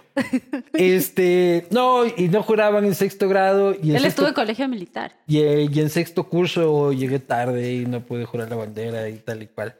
Pero ya hay los colegios estos de vagos donde pasábamos chévere así quinto y sexto curso. Bueno, yo creo que hay colegios que académicamente no son tan exigentes como otros, pero yo creo que ningún colegio es de vagos. Sí, en mi tiempo había, está clarito cuáles eran los colegios de vagos. Ahí terminábamos, todos los expulsados, todos jalados el año. Pero tú, tú por ejemplo, te clasificas como persona. ¿Dirías que eres vago? No, no, no. Yo, yo tenía problemas de disciplina. Ahí nos metían a los vagos y a los indisciplinados. Lo mío. Es que yo volvemos a, lo que hablábamos antes de la etiqueta, ¿no? yo, por notas nunca sufrí. Yo sufrí por disciplina. Ya ves. Pero por eso te digo, es que, es que eh, tenemos que salir de esa lógica de, si es el colegio de vagos, si es el colegio de ricos, Pero ya no hay eso, ¿no? pobres. O sea, esos, etiquetas no sirven. Hay uno que van los sábados, se el Hay colegios que ahorita te dice la gente, ese colegio académicamente es más fácil o tiene una metodología que es más hippie. Pero los de los sábados todavía hay. Hay colegios los fines de semana de nivelación. Pero no que te puedes graduar ahí. Educación En mi tiempo había así los sabaditos, se llamaba. No, ya no. No, no hay. Ah, pero sí hay mecanismos, como te decía, que no había en ese entonces de nivelación, que, que es bien interesante porque permite que en, en, un periodo más corto de tiempo nosotros podamos nivelar a los estudiantes y que idealmente se puedan reintroducir a un nivel educativo que les corresponde y poder estar con compañeros de su misma edad, que eso también es importante para el desarrollo de estas habilidades socioemocionales que hablábamos al principio. Ministra, antes de pasar las preguntas de la gente, la cual este, por el tiempo hemos estado conversando bastantito, lo, lo más este, rápido posible, a menos que quieras tú este, eh, ampliar en lo que sea. Pero yo tengo dos cosas, nada más últimas. El horario. Esos pobres enanos están a las seis de la mañana muriéndose de frío en el caso de Quito, titilando en una esquina. La huevada no es humana, pues. Esperando el bus, dices. Claro esa huevada no es humana, pues. O sea, yo sé que, y el padre ahí también jodido, ahí al lado, este, uno tiene que empezar a estudiar. Yo llegaba a clases a las siete y media de la mañana, todavía no, e, en ese colegio que ya no puedo nombrar, este, todavía no me funcionaba el cerebro, pues, ministra. A esa hora con el frío. Yo también esperaba el, bus en la, en, la neblina todavía no ni amanecía. Y peor en la época, ¿te acuerdas con la época de la hora de Sixto? Claro. Era de noche cuando uno salía al bus. ¿Ese, horario, es técnicamente puesto o es el horario que pueden los buses? No, el, el, horario, hay autonomía respecto a la, a la elaboración del cronograma escolar, inclusive en las instituciones educativas fiscales. Esto se puede organizar. Lo que está normado es el número de horas que tienen que estar los estudiantes, tienen que tener mínimo los estudiantes de clases a la semana. Eh, pero no el horario de entrada. Y esto varía dependiendo de las instituciones. No todas empiezan tan temprano. Eh, otras sí. Y, bueno, un poco depende también de la comunidad. Pero ponte a pensar en distintas realidades. Hay gente que quiere irles a dejar a los hijos eh, en la institución educativa y luego ir a trabajos que empiezan a las, a las siete y media, ocho de la mañana. Y por lo tanto, cuando se hace la consulta dentro de la institución, si quisieran hacer un ingreso más, más tarde, normalmente dicen que no, porque la logística se les complica. Eh, ahora... Pues más vale vivir al lado del colegio. Eso sería lo ideal. O sea, Pero si es que voy a ir de sapo de colegio en colegio para no ir pagando la pensión, voy a tener que cambiar de casa en casa. Ya no vas a poner, poner porque te vamos a poner en la lista de. Claro. A ver, Iván, no, no sé. Sapo número uno. No, no, no, me puedes negar el acceso a la educación. El acceso a la educación es un derecho humano, te damos ministra. un cupo en una institución fiscal la, la ministra negándome mi derecho humano. Te damos un cupo en una institución fiscal gratuita. Si te vas a vivir a Yampe, hasta surf. Claro, pues, encantado de la vida. Yo me reinscribo en el colegio si van a dar A tu agua mejor. La última es los deberes. A mí me dan una pena. Muchachos sacándose la puta ocho horas ahí. Sí. Llegan a la casa cuatro horas más ahí sufriendo que no lo hice y luego se acuerdan a las nueve de la noche que no habían hecho lo uno y que, que, tengo que disfrazarme de ni sé qué mamá. Es que hemos ya buscado... al colegio. Uno cuando sale del trabajo. no. Yo no llego al trabajo, no me dejan seguir trabajando en la casa. Bueno, eso, es lo mejor, lo, ideal. El muchacho tiene que ir a la casa a jugar. Sí, y tiene que tener espacios libres de juego dentro de la institución también, porque estar mucho tiempo sentado... Entonces vas a, vas a eliminar los deberes. Nosotros, eh, de hecho, hemos estado en una campaña. Atención, Ecuador, atención, Ecuador. Ya existe una recomendación del Ministerio sobre los deberes. No, una orden, no, no puede estar recomendando. En lo fiscal, en lo fiscal tenemos más control, ¿no es cierto? En lo particular, hay también autonomía de las instituciones educativas. No es recomendable, luego de tantas horas de trabajo, que hayan deberes. Peor aún esos deberes mecánicos, porque si tú me dices, bueno, este fin de semana anda, anda no sé, pues una cosa más tipo proyecto, una cosa de vinculación con la comunidad.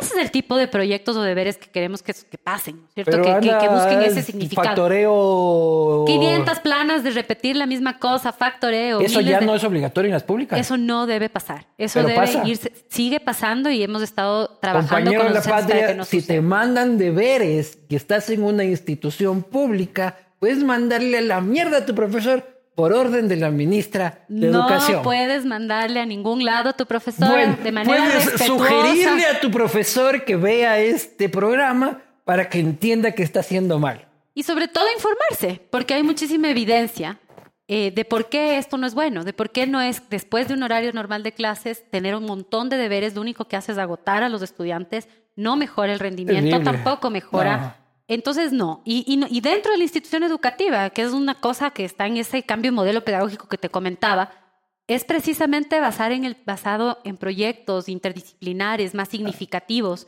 en donde no estemos hablando tampoco que estén sentados en el aula en pupitres uno atrás del otro. Ya estudiantes, como, como dices tú, cuando vayan al colegio, pídanles a sus profes. a tu profesor, te lo dice la ministra. No, no lo hagas. De manera respetuosa, sugiérele que reorganice el ah. aula para que no tengamos los pupitres uno atrás del otro en filas, ah. sino que ponga, podamos movernos, ponernos en grupos de trabajo en círculo, sentarnos en el piso. ¿Para qué, para, qué vas a copiar si lo que estás haciendo es desarrollando el pensamiento crítico? No, pues porque hay la prueba y a uno le piden el dato, pues no. Y después que ahora te puedes poner un Apple Watch y hay más. Más bien a los profes hay que decirles que. Uno se escribía aquí en la pierna, hijo de madre, en el borrador. Pero ya te aprendiste mientras hacías, mientras te pues, escribías en la pierna, ya te aprendías toda la. toda la lección. No aprendía nada, ¿no? Pero tú hacías tus propias pollas o no? No, o sea, yo, es que yo no puedo escribir tan chiquito. Y por eso no te aprendías, pero la que es que escribía te yo, en realidad, yo, en realidad, yo era el típico de, puta, no me copies, de hecho, tu madre. No te creo, así. Claro. Es que mi problema nunca fueron las notas. Mi problema era el lobo indomable. No encontraban la forma de guiarte. Canalizar tus energías hacia algo positivo. Pero ahí ves, aquí estoy, ahora aquí, estoy mal, estar aquí en la mal, mal no me ha ido en la vida. Así que muchacho de la patria, eres un incomprendido. Hay futuro. Te lo dice un, incomprendido. Pero sí, las tardes tienen que ser para jugar y cuando, pues en la posta del futuro, pues por ejemplo, eres un vagoneta por ahí que Estás en la parranda y estás en un colegio de vagonetas, no creas que tu vida está desperdiciada, puedes tener la posta del futuro. Hay como rentabilizar el hablar huevada, por ejemplo.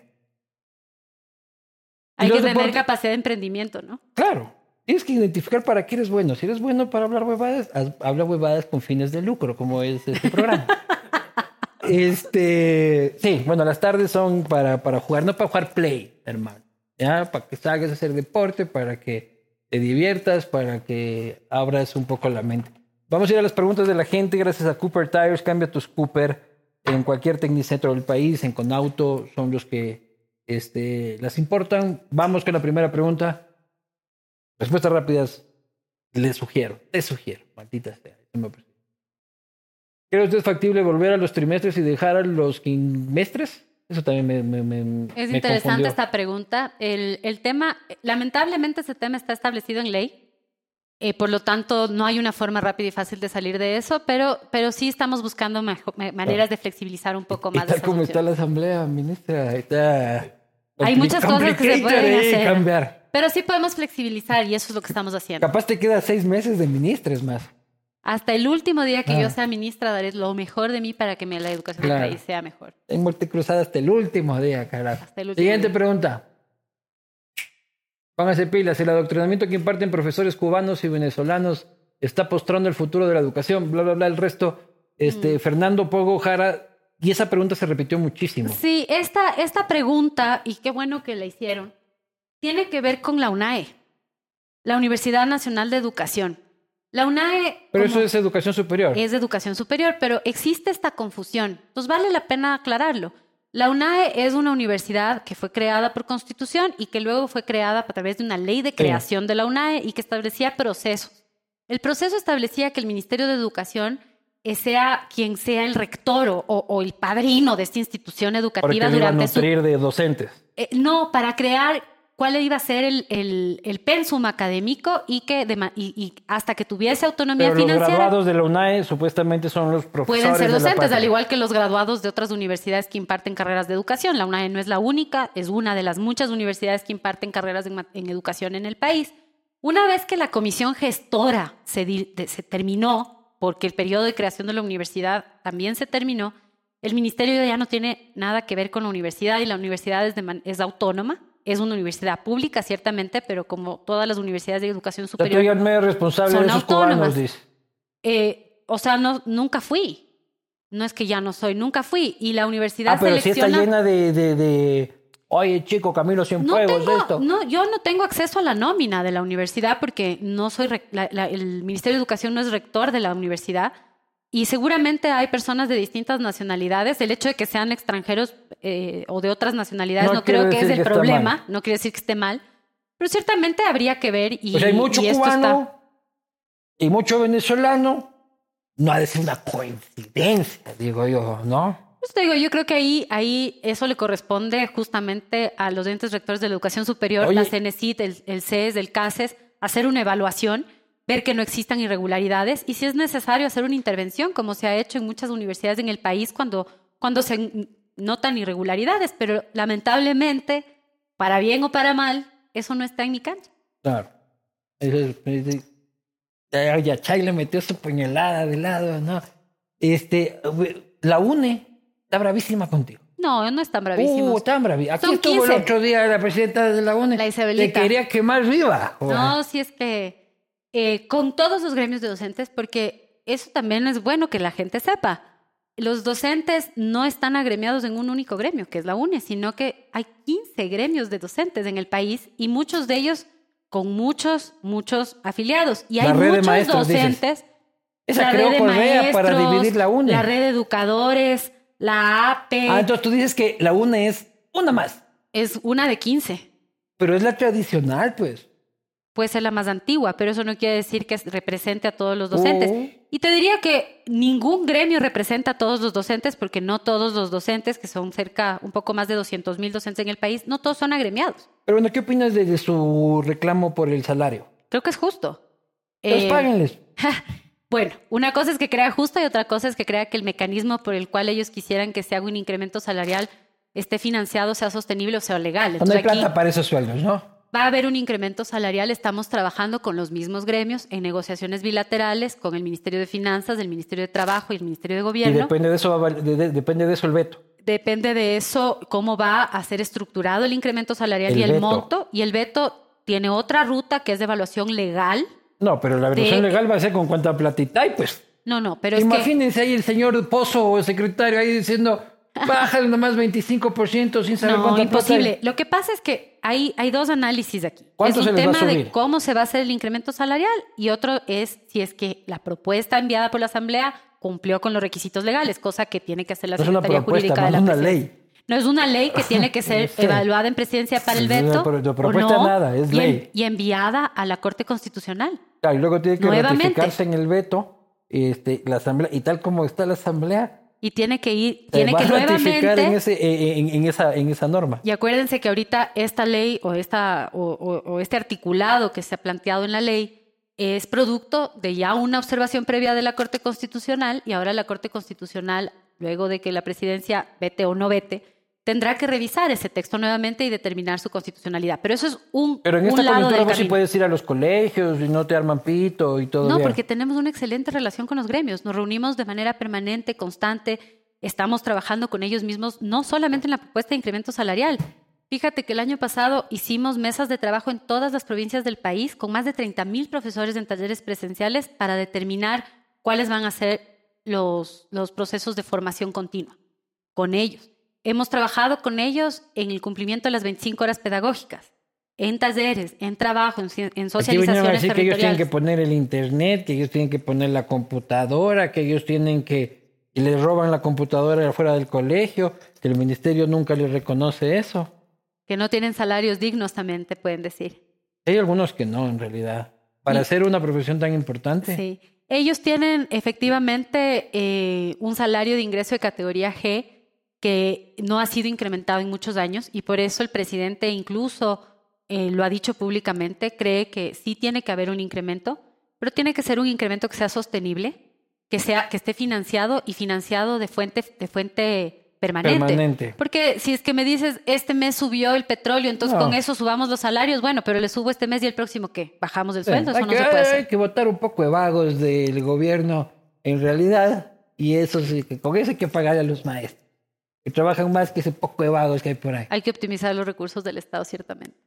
Si tú eres un poco, no me si tú eres un vago de esos, ten cuidado, la ministra te lo dice. Este, siguiente pregunta. ¿Hasta cuándo van a seguir atentando contra la salud auditiva de la comunidad de alumnos? Repasos de más de cuatro horas diarias, incluidos fines de semana de bandas de guerra. Mm, interesante. Esas son las preocupaciones de la Eulalia Silva. Eulalia, sí, interesante. Hace varios años tuvimos esta conversación, yo todavía no era ministra, estaba en la UNESCO, del, del mismo término banda de guerra. ¿Tú qué opinas? Que Correa dijo, no se pueden llamar bandas de guerra, este, esta huevada a mí no me gusta. ¿Te acuerdas? A las chicas me le bajan la falda, este, yang esa pendejada. Y ese no es, entonces como verás, buena memoria la tuya, este no es un debate reciente y tenemos que ir actualizando estas actividades extracurriculares para responder más a los intereses de los estudiantes, pero hay muchos de ellos que les gusta estar en bandas en el exterior, practicar este instrumento, eh, normalmente además son optativas.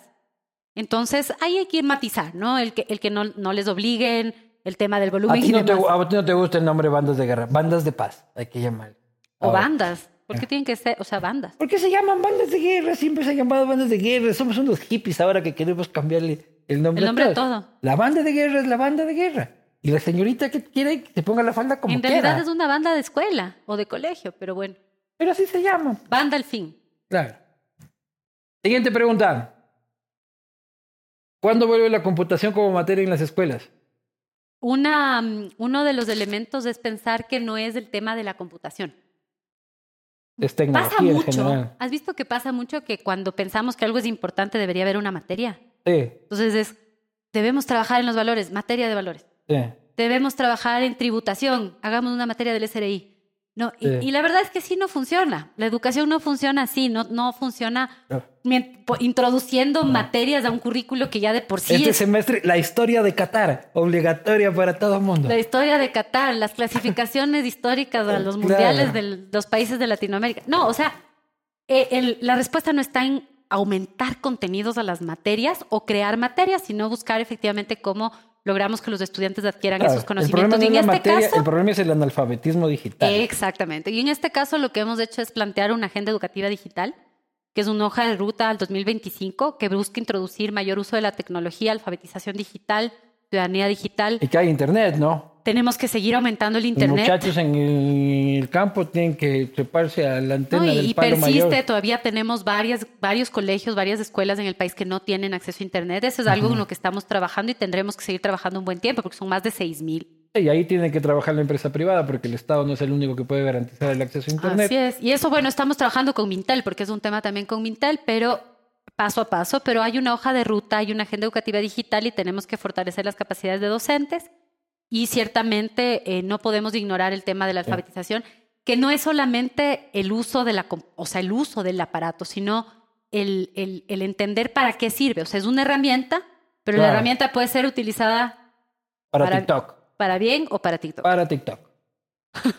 TikTok no está mal, depende qué es lo que es ves el en contenido TikTok. y lo que ves y Yo, saber. yo, yo, yo aprendo sobre geopolítica en TikTok. Yo, yo, yo me enteré de todo el problema de Ucrania por TikTok. No, y aprendes a cocinar, aprendes a un montón de cosas, pero en, en todas las redes sociales o los contenidos de Internet, una de las cosas que nos falta a todos es un poco más de pensamiento crítico y, y, un po- y manejar mejor esto que se denominó la desinformación, Ya, ¿no? pero ministra, no me puedes decir que tú entras siempre a Instagram a ver historia del Ecuador No. este, y reflexión sobre eh, el ser y Sócrates y la... Yo No, veo la también posta. quiere esa huevada para divertirse, pues. Por ejemplo, ver la posta. Yo veo la posta, ah, me, me divierto con las caricaturas que a veces nos hacen. Sí. Sí, son chistosas. ¿Alguna te ha ofendido? No. Ah, qué bueno. Señores de la posta, háganles más. Este, la ministra te lo Para aprueba. mi álbum, como Vamos. cromos colección. Vamos, vamos con respuestas más rápidas, ministra, si no vamos a quedar aquí hasta mañana. En cada una se queda. Ya esa ya dijimos. La pregunta es: ¿está listo el sistema educativo público para reiniciar las, las clases en la costa? ¿Sí o no? En términos generales, sí. Tenemos varias instituciones que no están en condiciones físicas en donde vamos a tener planes de contingencia. Son pocas, pero son algunas en donde no podemos recibir a los niños porque la infraestructura está muy mal. Pero en términos generales, sí estamos en condiciones de volver a la clase presencial. Siguiente.